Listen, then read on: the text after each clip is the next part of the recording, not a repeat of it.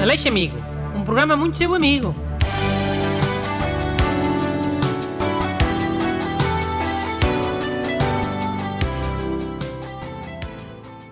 Bom dia. Estamos de regresso com o programa Aleixo Amigo. O programa continua a ser muito vosso amigo. E hoje está cá o ajudante Busto para me ajudarem. Sim, olá, bom dia a todos. Hoje vamos ajudar dois amigos, não é Busto? É, os amigos Luís Magalhães e Fábio Curto. Uh, vou ler a mensagem deles. Bom dia, senhor doutor amigo Bruno. O nosso amigo Pedro Oliveira, depois de uma noite de festa, pediu-nos ajuda para na manhã seguinte irmos fazer a mudança de casa dele, carregar móveis, eletrodomésticos e toneladas de sapatos da mulher dele. E prometeu que depois disso íamos almoçar uma bela sardinhada como recompensa. Nós, apesar da ressaca, fomos ajudá-lo como bons amigos. E para nosso espanto, quando fomos almoçar, ele não nos ofereceu o almoço. E depois disso nunca nos convidou para ir lá à casa. Sabemos que convida outros para ir lá à casa fazer jantaradas e festas temáticas. Mas nós nunca entramos lá em casa. Sentimos muita injustiça e gostaríamos de saber como podemos fazer uma vingança à altura. Hum. Pá, primeiro o, o Luís e o Fábio têm de perceber que eles é que foram burros. Nunca se deve aceitar um, um favor quando se está com os copos. Estou farto de avisar. É. Caíram na armadilha do vosso ex-amigo Pedro Oliveira.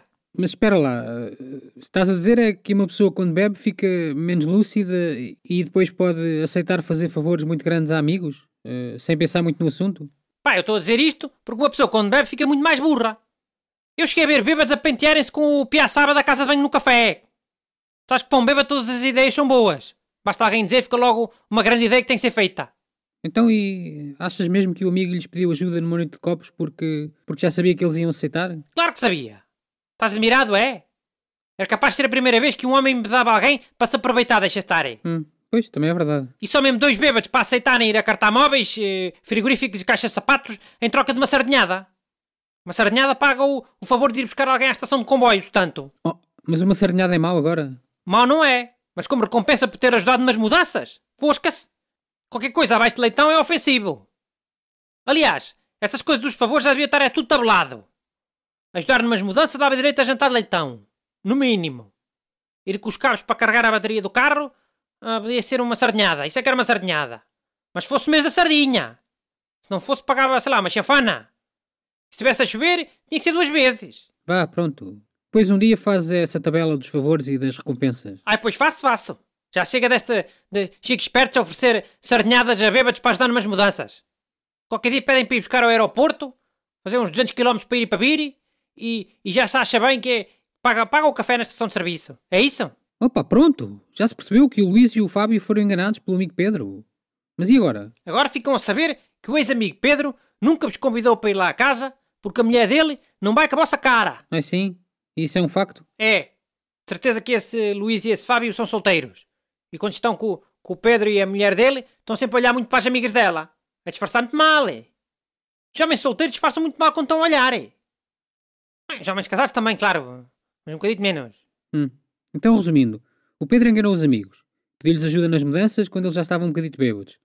E, e depois não pagou a sardinhada. Além disso, nunca mais os convidou para ir lá à casa porque a mulher dele não gosta deles. É isso? Sim. Parece-me evidente. Ok. Então e agora? O Luís e o Fábio pedem ajuda para se desforrarem do amigo. Eles não disseram desforrar. Disseram bingar.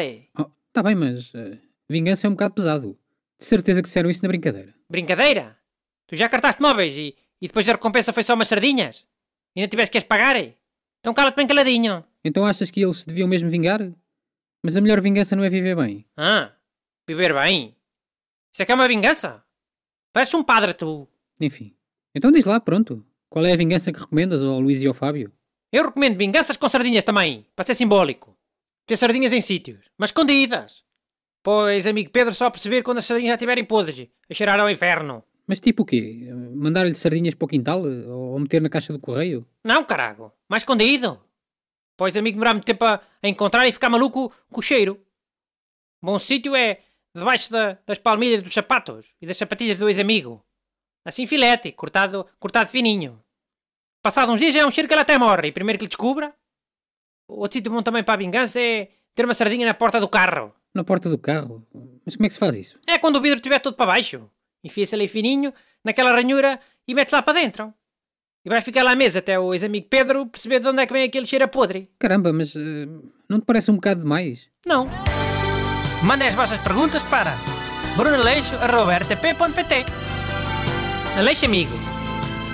Um programa muito seu amigo.